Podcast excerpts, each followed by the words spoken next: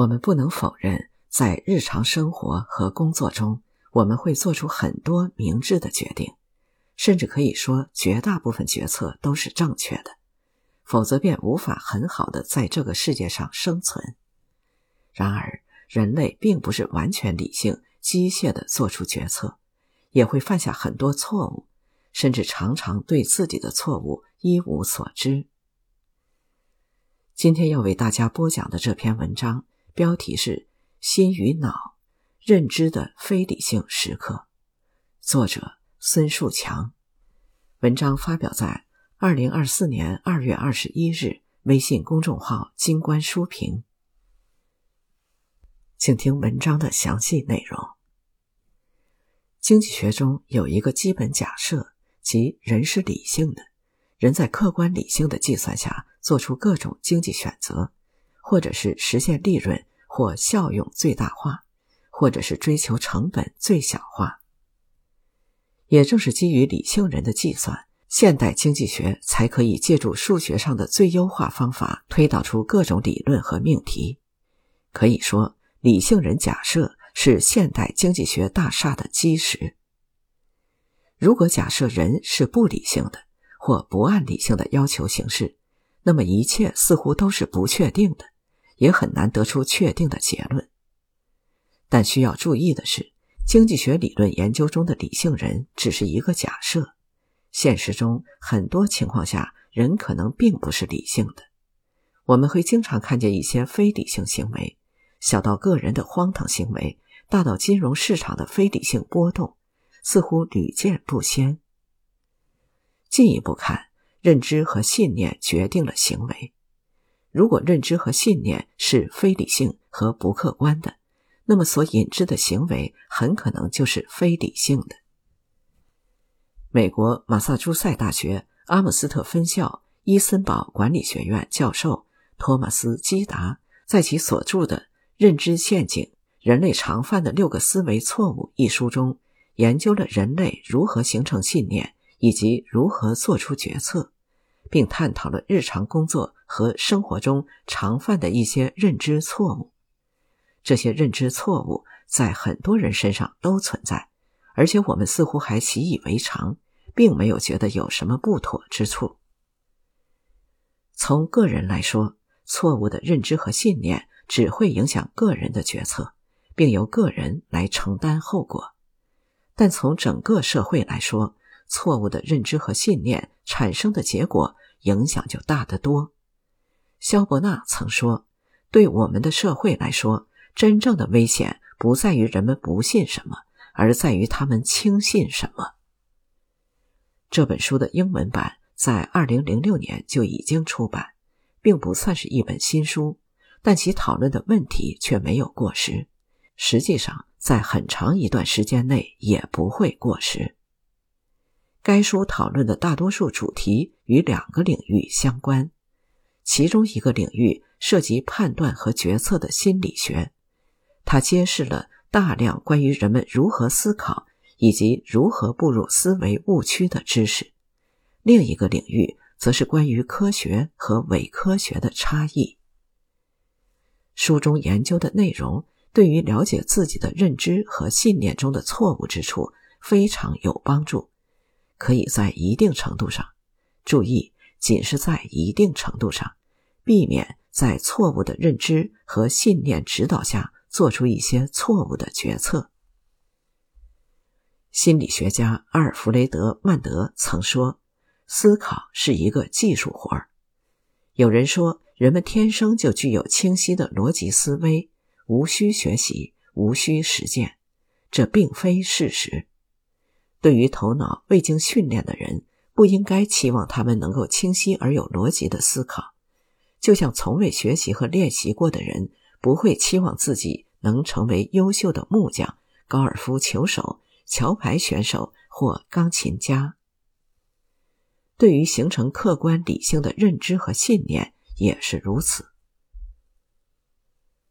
一，常见的六个认知错误。人类区别于地球上其他生命的一个重要特征是，能在思想的指导下有目的去做一些事情。随着人类的进化，有一些倾向已经深深植根于认知过程，还有一些倾向的存在是为了简化复杂的生活和决策制定。从本质上说，信念是我们认为正确的观点，是我们确信不疑的行动指引。那么，信念来自何处？我们可以用不同的方式构建自己的信念。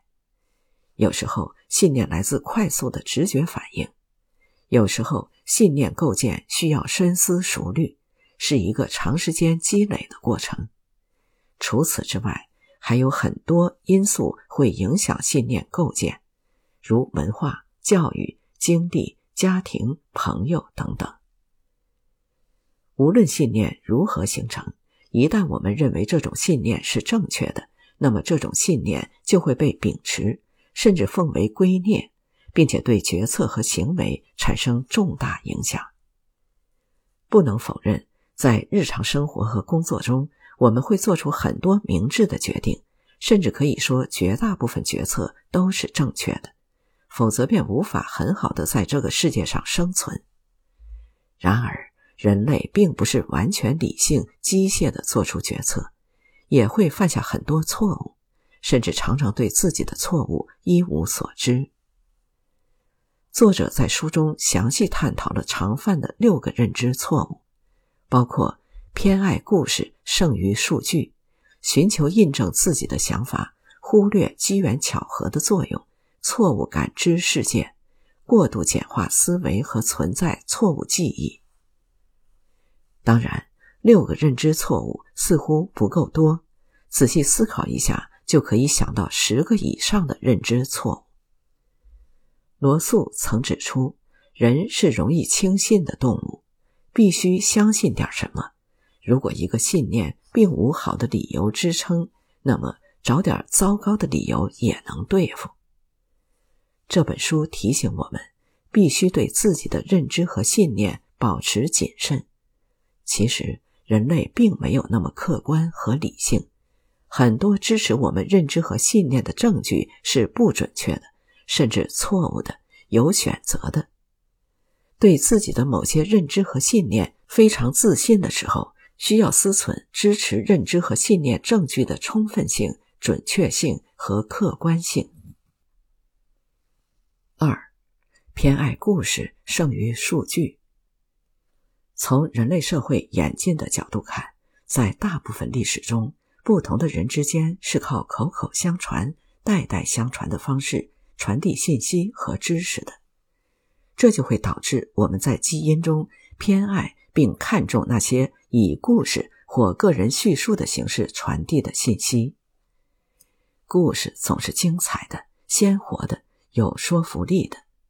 精彩的故事不仅可以增添生活的乐趣，还可以激发想象力，更能深深的打动他人。人是社会性动物，所以对别人的故事特别感兴趣，这就会导致故事对认知和信念会有更大的影响。二零一三年诺贝尔经济学奖得主罗伯特·希勒写过《叙事经济学》一书。所谓叙事，就是指具有感染力和能引起共鸣的故事。这本书让读者清楚地认识到，讲故事。如何成为经济活动背后的驱动力量，进而影响每个人的行为和生活？想想现在经常刷的各种小视频，几乎都是在以讲故事的方式传递信息。除了看娱乐视频，我们也愿意看一些真正传递知识的视频。有时候，这些视频所传递的信息，要比看一篇文章和一本书的影响大得多。还有一个例子，就是大家经常向身边的朋友咨询一些信息。以买车为例，朋友的现身说法要比其他统计信息和研究报告的影响大得多。虽然朋友的说法只是个例，有一定参考作用，但并不能代表某种车型的整体情况。奇怪的是，朋友的个例却能影响决策。实际上，这种情况也好理解。与看不见摸不着的案例和报告相比，朋友的个案是鲜活的，就在眼前，其影响也必然会更大。故事的影响为什么这么大？因为人类天生就是爱讲故事，也是喜欢听故事，更愿意相信故事，而不是统计学家。虽然统计数据往往能提供更优质、更可靠的信息，为决策提供更准确的参考。三、寻求印证自己的想法。人类并不是完全客观理性的动物，无论什么原因。人的意识中总会有一些想法和认知已经占据主导地位。想想自己在与其他人聊天过程中所发生的一些片段，比如“我认为事情就是这样的，这样做是不对的”等等，言之凿凿，似乎无可辩驳。正是因为意识中有些想法和观念已经根深蒂固，导致我们天生偏爱。使用印证自己的想法这一决策策略，即格外看重支持自己的信念和期望的信息，或是自己情有独钟的信息，而对那些与自己信念相左的信息不屑一顾，甚至嗤之以鼻。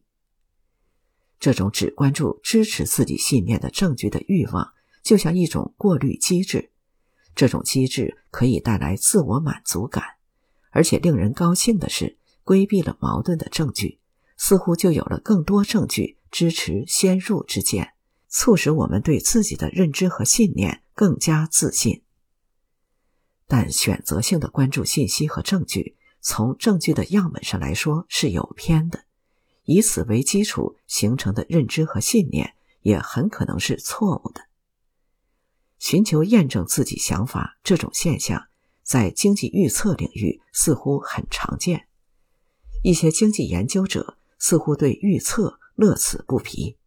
当政策或经济上出现了一些变化时，预测者就会认为正朝着自己预测的方向演进，从而认为自己的预测很准；而对于与自己预测不一致的信息和情况，却视而不见，甚至有意过滤掉。而实际上，无论是政策还是经济形势变化，虽然与预测者预测的方向一致，但背后的逻辑可能完全不同。本质上看，经济预测是非常难的一件事情。作者在书中提到了这样一个例子：一九九五年，《经济学人》杂志公布了在一九八五年举行的一场比赛的结果。这场比赛让不同背景的人。预测未来十年英国的经济情况，结果却是一些环卫工人与四名跨国公司的董事长组成的小组并列第一。兼听则明，偏听则暗。实际上，提高认知和信念的客观性，进而提升决策制定水平的一个重要方法，就是考虑被忽略掉信息和证据的重要性，把注意力。转移到这些信息上时，就会对认知和信念进行更客观和理性的评估。四、忽略机缘巧合的作用。人类天生就有寻找因果关系的倾向，愿意相信事出有因。对于一些事件，总要找出原因，即使两个现象之间只是巧合，本质上并没有什么因果关系，我们也愿意相信。二者之间存在引起和被引起的关系，这实际上就是计量经济学中所说的伪回归问题。之所以希望在不同的事件之间建立因果关系，是因为确定因果关系后，就可以把握事件发生的机制，这样就会减少不确定性。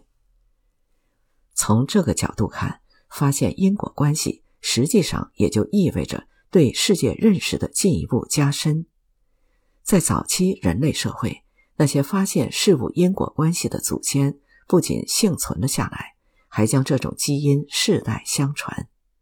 例如，那些观察到火星点燃篝火的祖先开始学会取火，这让他们更易生存下来。一个常见的伪因果关系例子，来自金融市场投资。如果某位基金经理在一段时期内的收益表现比较好，就会有很多人认为他的投资能力是获得高收益的直接原因。这位基金经理也会受到投资者的广泛关注。投资能力较高导致回报较高，难道不是这么回事吗？或许还真不是。短期内的投资回报很难说明问题。从本质上看，股票市场的走势很难预测。即使能对整体股市走势有一个基本判断，对于单个股票也很难准确把握。某位基金经理在短期内获得较高回报，大概率只是机缘巧合，碰巧其所投资的股票涨势较好。还有一个例子就是迷信，迷信。是相信一件事会影响另一件事，即使这两件事之间没有逻辑关系。迷信行为往往是巧合的结果，一件事跟着另一件事发生，然后人们就会在这两件事之间找出因果关系。作者在书中举了这样一个例子：如果一个篮球运动员在尝试一个关键的罚球之前拍了三次球，然后投中。他可能会把投中与拍球的次数联系起来。事实上，投中强化了拍球的做法，从而形成了一种投篮仪式，一种个人迷信。但本质上，拍球次数与罚中并没有因果联系。为什么有这么多人会对迷信感兴趣呢？因为世界充满不确定性，许多事情不可预测，于是。迷信为很多人提供了一种应对不确定性的方式。迷信行为能让人找到一种控制感，即在某种程度上，行为能影响事情的结果。因此，迷信行为有可能在更不确定、更随机和不可控的情况下出现。对于很多非专业领域的人来说，对于因果关系的认识是不清楚的，甚至是错误的。对于很多偶然性因素导致的结果，却被认为是必然的，并主观的在自己的认知中建立因果关系。实际上，因其实只是单纯的机缘巧合而已。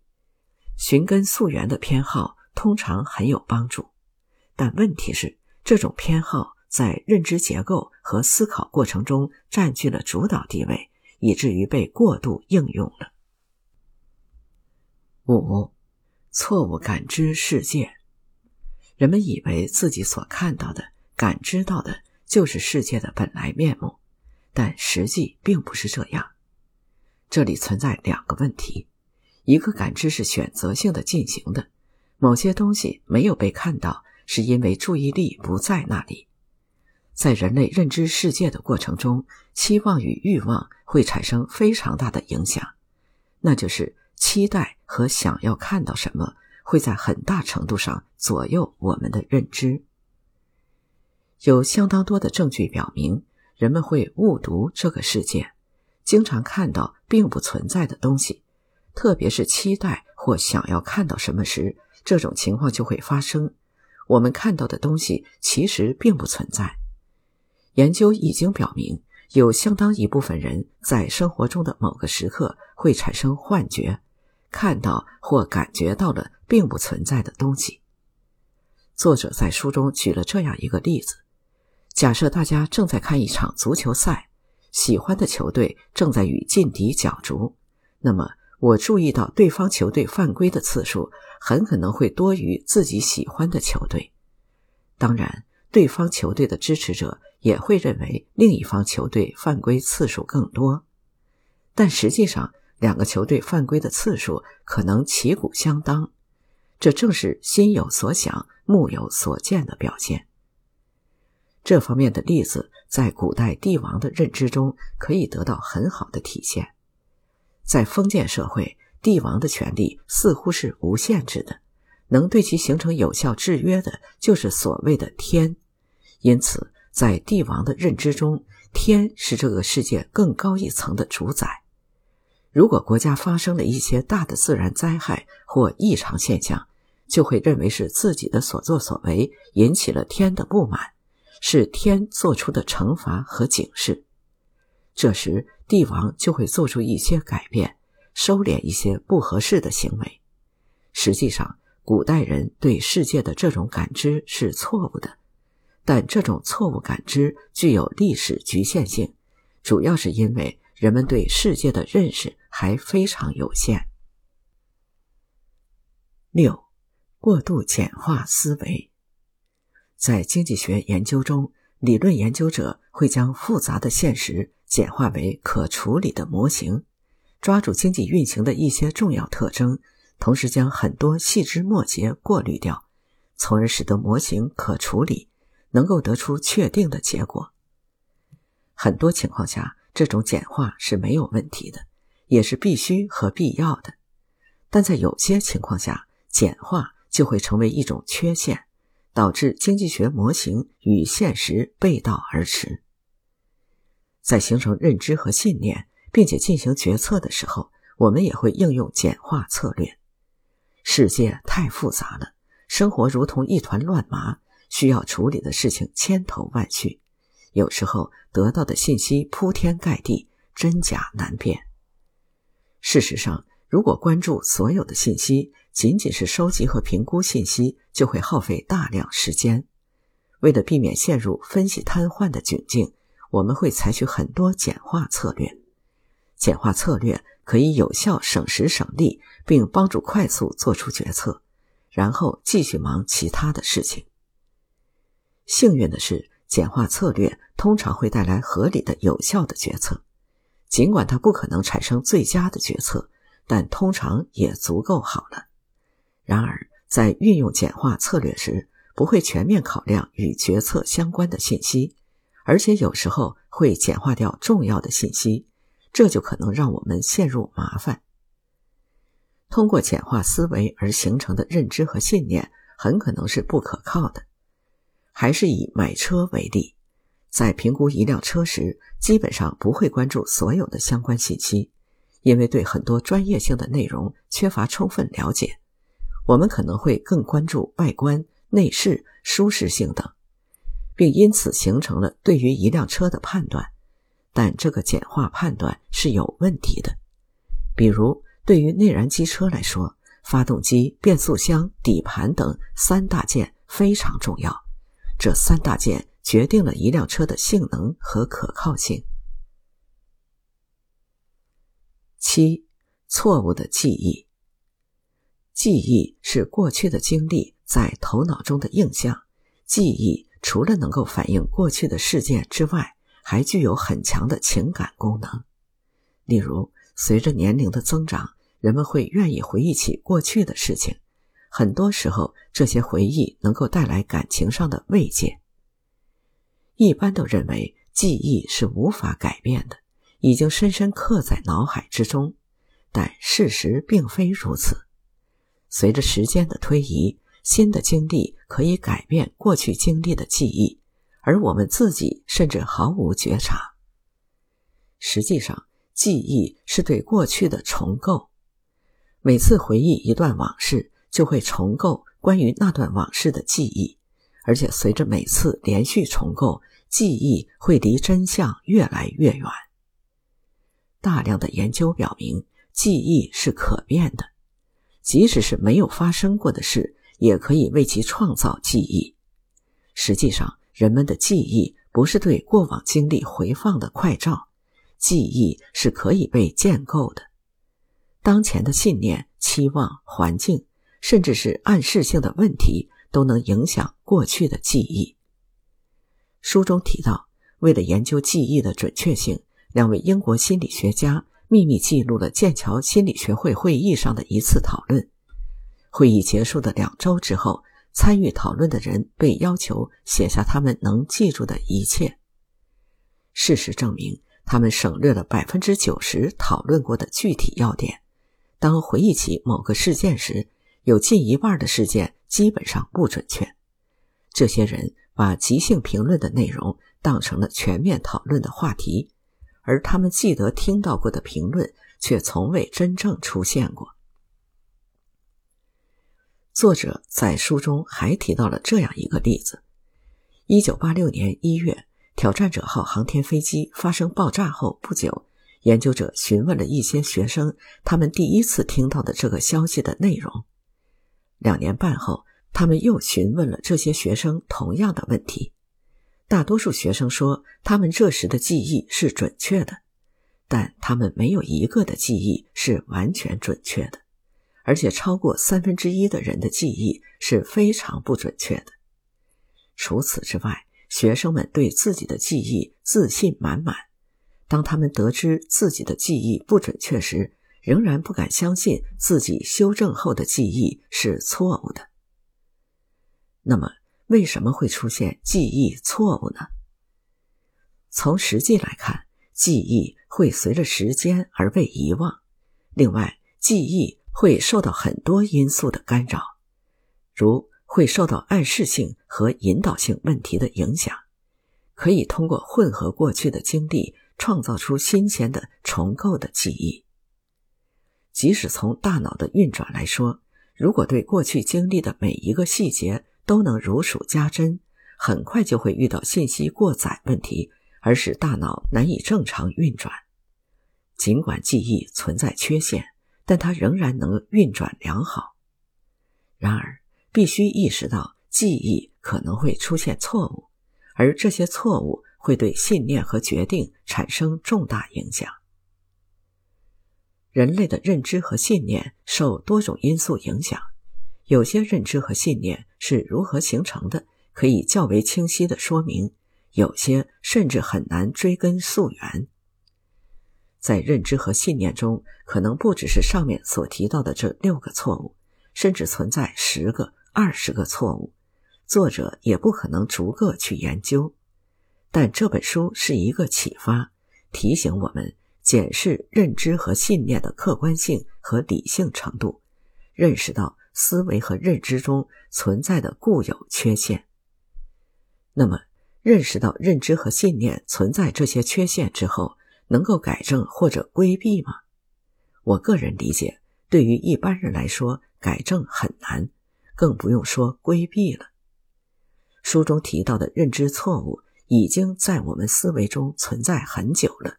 即使读完了这本书，在听到故事时，我还是会非常感兴趣。故事对我的影响肯定也会更大。我还是会关注自己感兴趣的信息，或者能够支撑我观点的信息等等。就像常见的那句话：“懂了很多道理。”却依然过不好这一生。不过，从另外一个角度看，也正是因为人类在一些情况下是非理性和非客观的，经济和社会的发展进程才显得多姿多彩。即使有些时候，非理性行为产生的结果令人痛苦，但这就是人类社会的不完美。